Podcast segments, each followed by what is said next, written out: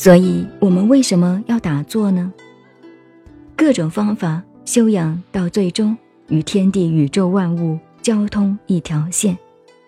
插头这个插电对了，就是庄子的话。庄子一句话：修道成功与天地精神相往来，就对了。庄子说的，与天地精神相往来，这就是优感瑜伽。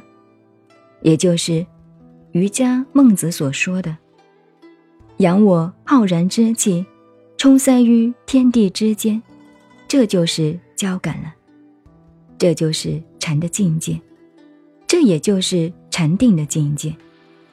所以，为什么要打坐呢？要把身心收摄，就是庄子的话：“早雪精神，洗澡的澡，雪。”下雪的雪，身心啊，洗了澡同白雪一样，清洁发亮的。早雪精神，这就是打坐修定的这个道理了。这个大家都了解了吧？我这样说还说得清楚了没有？现在我们手里这一本佛经叫《瑜伽》，交感相应，刚才都解释了。瑜伽师，什么师？大师们已经佛法到达那个境界，于伽师地论，什么叫做地呢？一步一步，地者地步，一步一步。于伽师，你们修道的这些大师们，想到达怎么样是小乘罗汉境界？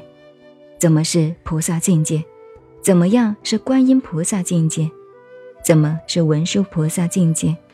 于伽师们，这些大师们，你们要学的佛法，地一步一步，这一层楼、两层楼、三层楼、四层楼、五层楼，一地一地上去的。